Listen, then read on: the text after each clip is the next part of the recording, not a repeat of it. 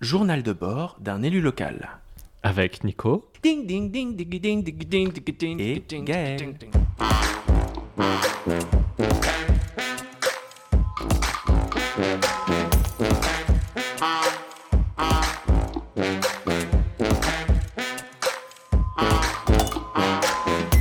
C'est parti. Bonjour Nicolas. Ça va? Tu vas nous parler un petit peu d'une de tes découvertes également euh, aux journées d'été. Euh, je te laisse euh, enchaîner. Vas-y. Ok. Non, bah, alors je te parlais tout à l'heure que.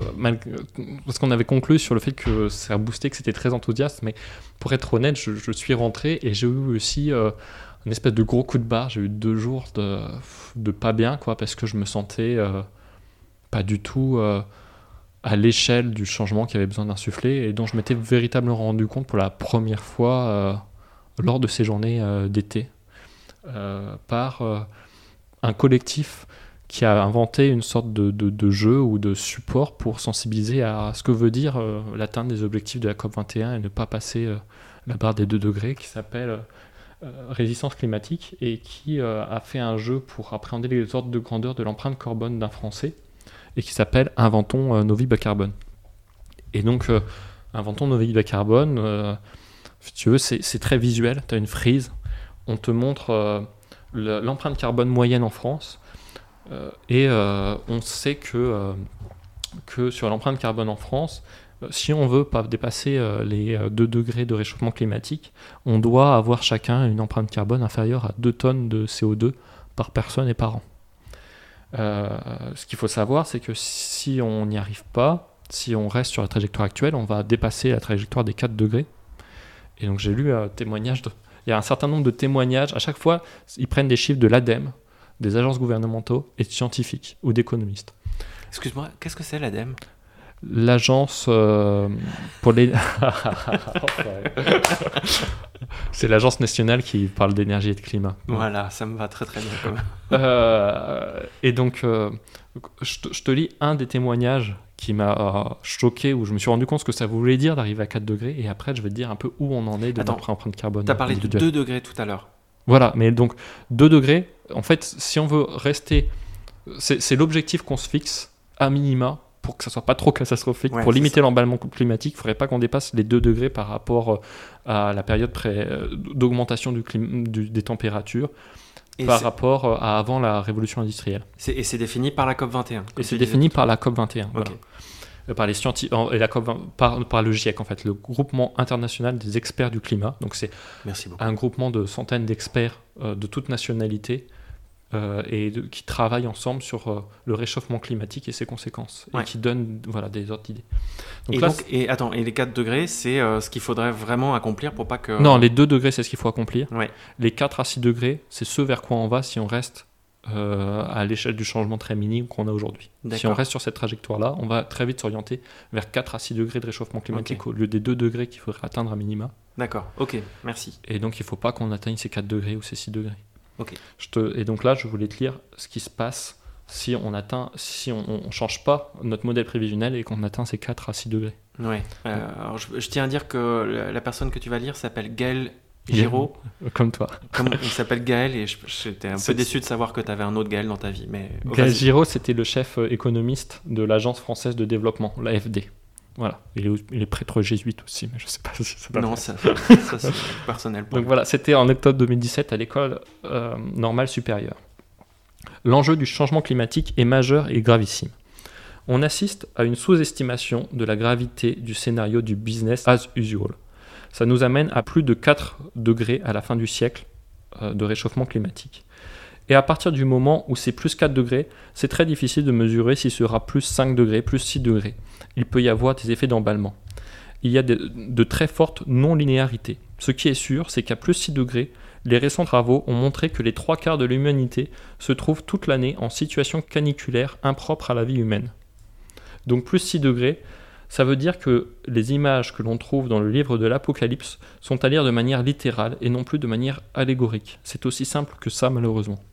Ah oui, en effet, là, on voit bien le prêtre jésuite, il prend, qui Et- prend un exemple. Et je te lis un peu en termes de, de- de déplacement des populations ce que ça représente. Si les gens ne migrent pas, Les trois quarts de la population humaine devraient connaître plus de 20 jours par an de conditions létales, soit le moment où le corps humain ne peut plus survivre à cause de la chaleur et de l'humidité. Toute l'Amazonie est condamnée, le bassin du Congo, le golfe de Guinée, la façade est de l'Afrique, le littoral indien, l'Asie du Sud-Est, où le nombre de jours mortels pourrait excéder 200 jours par an. Ces zones vont être désertées. Sur la côte est américaine et chinoise, on pourrait approcher les 100 jours par an de conditions létales. La Banque mondiale chiffre à 2 milliards le nombre de réfugiés climatiques dans la seconde moitié du siècle. Je pense que cela demeure très sous-estimé. Si l'Inde et l'Asie du Sud-Est deviennent invivables, au moins 3 milliards de personnes vont devoir migrer. Donc là, on prend vraiment conscience que la transition écologique, en fait, c'est pas une option. Tu nous avais parlé d'un jeu. euh, Est-ce qu'on peut euh, peut-être jouer ensemble? Euh, C'était quoi ce jeu-là? Inventons. Novi bas carbone. Novi bas carbone, ok. En fait, ce jeu, c'est plutôt un, un- un support pour. parce que tout ça, ça paraît quand même très lointain quand, quand- quand je te lis ce texte. Et euh, chacun individuellement, on voit pas trop ce qu'on peut y faire. Et, ce support, ça rend visuel notre, impact à chacun individuel. Où euh, si on. Aujourd'hui, chacun d'entre nous dépense euh, 16 tonnes équivalent CO2 par personne et par an. Euh, et euh, pour euh, atteindre ces 2 ces deux degrés, on devrait être à 2 tonnes d'équivalent CO2 par personne et par an. Donc ça parle pas trop, dit comme ça. Attends, Ouais. on- nous on en fait deux et euh, on devrait en faire deux Ouais, et on en, on en fait 16 par personne. on fait 12, pardon, on en fait 12. En gros, nos activités, c'est l'alimentation, c'est le transport, nos déplacements, c'est la consommation, et c'est aussi tous les services publics dont on bénéficie.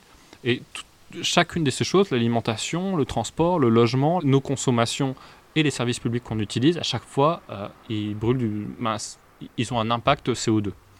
Euh, et en moyenne, chacun, euh, on utilise 2 à 3 tonnes d'équivalent CO2 pour chaque, chacune de ces choses. C'est-à-dire que comme tu utilises déjà 2 à 3 tonnes CO2 pour t'alimenter, logiquement, t'as plus, il te reste plus rien comme quota pour te loger, pour tes transports, pour tes services publics. Ouais.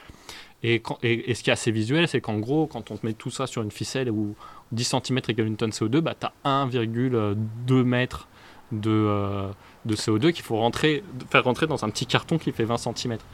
Et, et là, tu te rends compte de, de l'échelle des changements de vie qu'il faut qu'on arrive à insuffler. Quoi.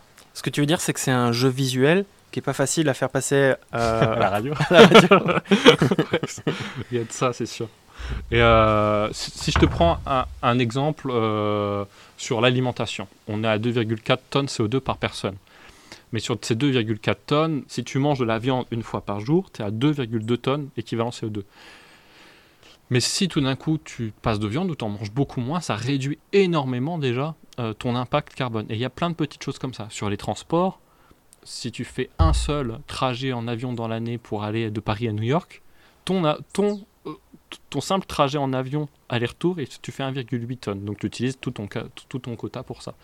Mais euh, si tu réduis tes déplacements, si tu te déplaces autrement, euh, tout d'un coup, tu es moins impactant et tu peux peut-être y arriver. Et, et- en fait, ça te montre qu'il faut réussir à agir sur l'ensemble de nos activités si à la fin on veut que ça tienne. On peut pas juste en choisir une. Voilà. Ouais, euh, tu- il y a un truc que tu Ouais. me disais aussi, c'est si jamais on n'arrive pas à faire des efforts d'un côté, on peut peut-être juste réduire euh, de ce côté-là, et, et ça voudra dire qu'il va falloir réduire un peu sur, sur euh, je vais dire par exemple l'alimentation. Si jamais on n'arrive pas à se passer de manger de la viande tous les jours, euh, bah, il va falloir réduire sur le transport, le logement. euh, C'est ça. En fait, si, si s'il y a des endroits où tu te dis, ben moi, euh, euh, par exemple, je veux quand même manger de la viande toutes les semaines, ça veut dire que, bon, déjà par rapport à en manger une fois par jour, tu passes de 2,2 tonnes de- de- d'impact à euh, une tonne. Mais malgré tout, c'est beaucoup. Ça veut dire que tu as utilisé la moitié de ton quota juste pour pouvoir m'en manger une fois par semaine. Et donc, il faudra que tu fasses des efforts plus importants sur tout le reste, sur le transport, sur le logement, sur ta consommation. Et donc, euh, et le jeu, c'est un peu ça. C'est tu, prends tes petits trucs avec euh, ce que, euh, tes petites languettes en carton pour essayer de construire une vie qui soit faisable et où tu arrives à, à répondre à tous tes besoins. Moi, moi, par exemple, euh, je regarde énormément de, de films et de séries euh, en streaming, et je sais que ça a un impact écologique énorme. Mais je sais aussi que ça va être difficile parce que c'est une, c'est une façon de vivre. Et moi, je suis réalisateur, j'ai besoin. Enfin, je pourrais faire autrement, hein, Mhm. mais pour moi, c'est, c'est, ça va être difficile sur cette partie-là, je pense. Donc, je vais pense que je vais devoir équilibrer d'un autre côté. Ouais, et en même temps, quand tu fais. tu peux pas trop le faire. Quand tu quand as ton petit carton, tu te rends compte que. Que partout, il faut des efforts assez forts. Mais le, le, le, après, le message d'espoir, c'est sur toute la partie qui n'a pas d'impact CO2 et qui dit on peut aussi inventer une vie autrement. Aujourd'hui, une de nos problématiques, c'est qu'on est hyper actif, c'est qu'on on, mange plus que ce qu'on a besoin, on construit, on bouge, on fait plein de trucs, mais en réalité, on pourrait en faire beaucoup moins, ralentir un peu et juste prendre le temps de mieux vivre. Et, finalement, ce qui est de plus écologique, c'est d'en faire moins, mais quelque part d'en faire mieux. Euh, quand tu joues avec tes enfants, quand tu leur lis une histoire, quand tu prends le temps euh, d'aimer tes proches et de passer du temps avec, euh, qu'est-ce qu'il y a comme autre activité? Quand tu fais de la musique, euh, quand, la danse? Euh, voilà, quand tu fais de la danse, quand tu rénoves ta maison en, en biosourcé, ben, à la fois c'est une activité physique, puis en même temps ton impact est moindre et même tu vas le diminuer à terme beaucoup parce que les consommations du chauffage de logement c'est énorme. voilà, plein, de, plein de choses comme ça. Si prendre son temps, c'est c'est une des meilleures solutions. Et, ça, c'est aussi un message d'espoir. Donc à la fois, je me suis pris un gros coup derrière les oreilles parce que je me suis dit, oh là là, on va jamais y arriver. Le, changement sociétal est tellement énorme. Et en même temps, je me dis, oui, mais peut-être qu'on peut expliquer ça, qu'on peut expliquer que euh, c'est peut-être l'occasion d'en faire, faire, un peu moins et d'en faire un peu mieux. D'accord. Et eh ben, on va finir sur ces notes d'espoir. De l'espoir, d'ailleurs, c'est le livre d'Éric Piolle. On va parler d'Éric Piolle tout de suite euh, dans, enfin, dans le prochain épisode. Euh, voilà. merci beaucoup, Nico. De rien. Salut.